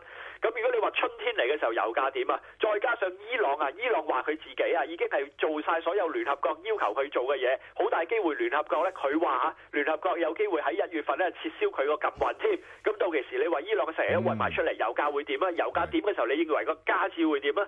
咁所以加紙我覺得係係喺未來六個月嘅目標，我睇佢逐步邁向一點三八嘅啫。 OK。 OK，啊啊啊啊啊！日本仔，啊日本紙，嗱日本紙嚟講嘅話咧，我相信繼續係維持喺一一二一至到一二四之間喺度走上落嘅啫，冇特別。就算你話下個下個星期，即係再下個星期聯儲局喺十六號真係加息嘅話咧，我相信呢樣嘢已經係反映咗喺市場度。咁啊加咗少少利息，如果聯儲局講到明日後有排都唔加，咁我唔睇唔到個日元嘅匯價暫時可以走得出呢一個嘅嘅範圍。好啦。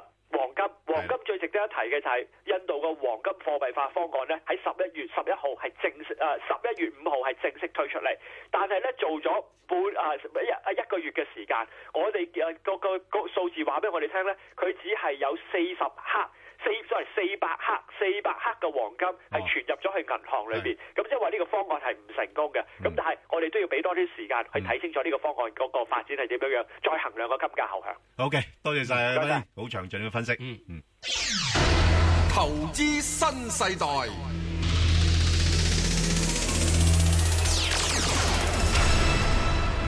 好啦，咁啊，其實頭先啊石 Sir 都同我哋約略咧上過下啲經濟課，咁啊講 Phillips Curve 啊、Taylor's Rule 啊嗰啲咁嘅嘢，咁我哋咧就誒，其實都唔係聽得太明嘅，老實講。唉，揾佢講。係啦，咁啊 揾啲即係呢方面嘅專家，咁啊請嚟交通銀行首席經濟及策略師啊羅家聰兄，係喂羅兄。早晨，早晨，喂，咁啊，你點睇啊？而家誒嗰個美國嗰邊加息就誒、呃差唔多加硬噶啦，係嘛？會頭先你哋咪講晒咯，講晒個 market 一早都講晒啦，係係係唔加先奇怪啦，係嘛？係啊，咁啊，你你你估加而家誒加就加硬啦，咁你又估佢有冇本事又加幾多次咁樣樣咧？呃誒呢咧，其實而家就個 market 我諗仲係估緊係一季一次定兩季一次嘅。係。即係究竟出年係兩次、三次定四次咁誒？呃呢啲就有個走賺空間咯。係。咁我自己就傾向美國嗰個經濟周期，可能出年下半年就比較明顯咁會曳翻嘅。哦。咁佢應該加唔到四次。係。啊，咁止唔止兩次呢？就有機會係兩三次到啦。即係我我相信嗰兩三次都未必係話六月啊、十二月啊咁整齊嘅。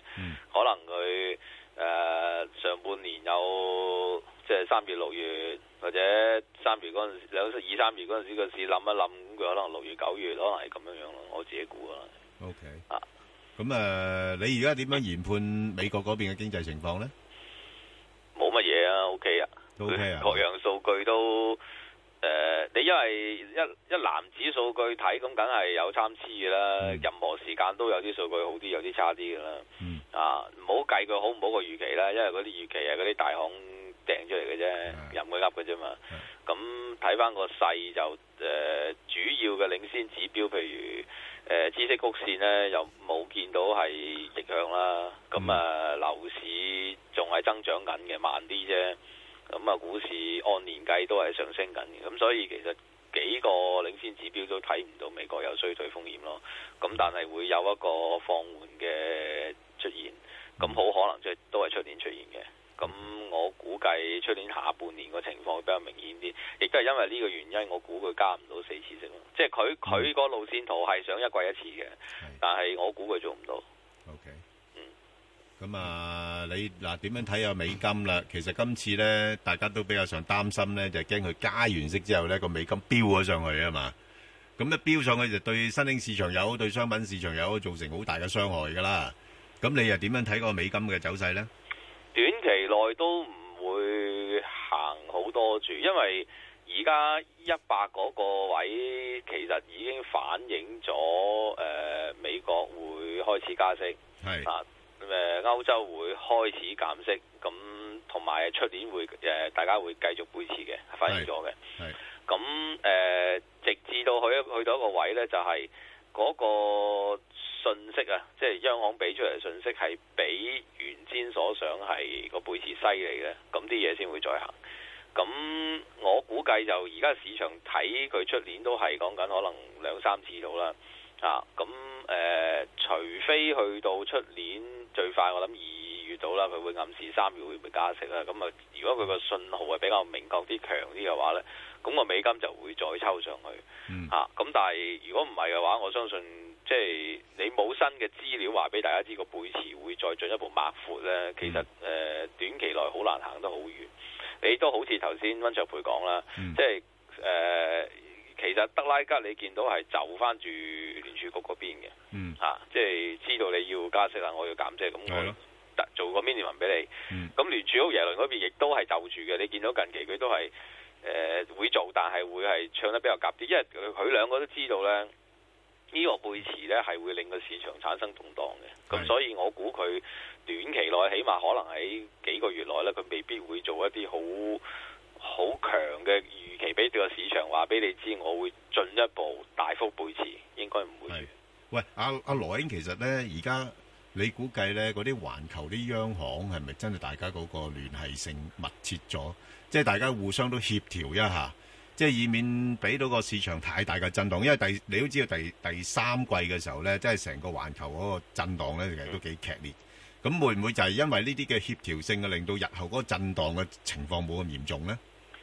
誒、呃協調係會有咁，但係畢竟你睇到今次其實全球嗰個周期都有啲唔係一致，係即係通常行啲大嗰啲呢，譬如零八嗰次話個 GDP 收縮個幅度好大，講緊五六個 percent 啦，就算歐美都有咁大嘅，咁咁就大家一齊行啦嚇。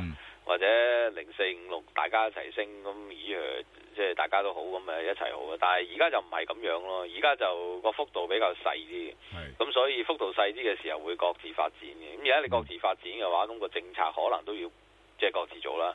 咁、變咗佢協調得嚟呢，其實都都係有背馳出現咯。咁誒嗰個協調之前都係佢哋都係想做嘅，但係我諗做得唔係咁好，因為講得太多嘢。同埋講出嚟，唔嗯結果唔 deliver 唔到啊！即係即係聯儲局講咗咁耐話加息，佢都做唔到。嗯啊，歐洲央行誒個嗰個口大佬啊講到咁大，但係結果都係做少少，咁變咗大家喺誒、呃以為講多咗嘢，令個市場會有充分嘅預期，到時嘅震盪少啲，結結結果就係、誒、講得太耐，同講大咗。 我諗係係咁嘅情況咯。咁跟住落嚟，佢哋都我諗都會想協調嘅，但係嗰個協調未必會講好多嘢俾大家聽，可能會即係呃收下把口啦，叫做。 OK，阿-阿羅英嗱，而家我哋最關心嘅就係話呢，當今次，呃，呃，聯儲局嗰邊呢，就，呃，開始收水啦，呃，歐洲嗰邊放水啦，咁樣，咁點樣會影響嗰個環球嘅資金流呢？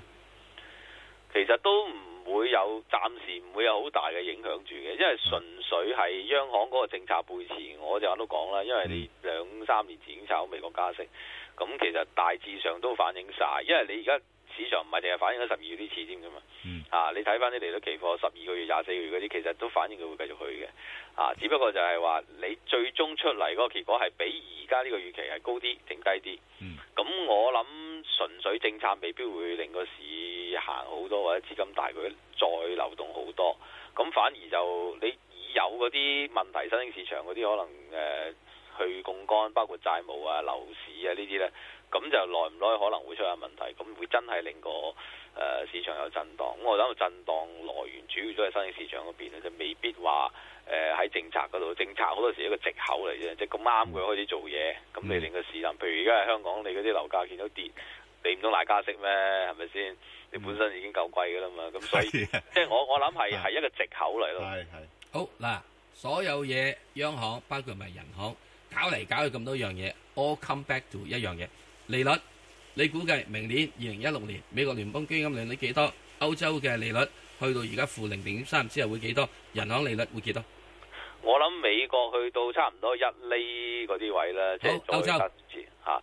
咁歐洲其實佢唔會再減得好多噶啦，我諗減多少少去到負零點五已經好盡好嘅。人行 大陸唔講得，唔講得，唔係唔講。夠鐘啦。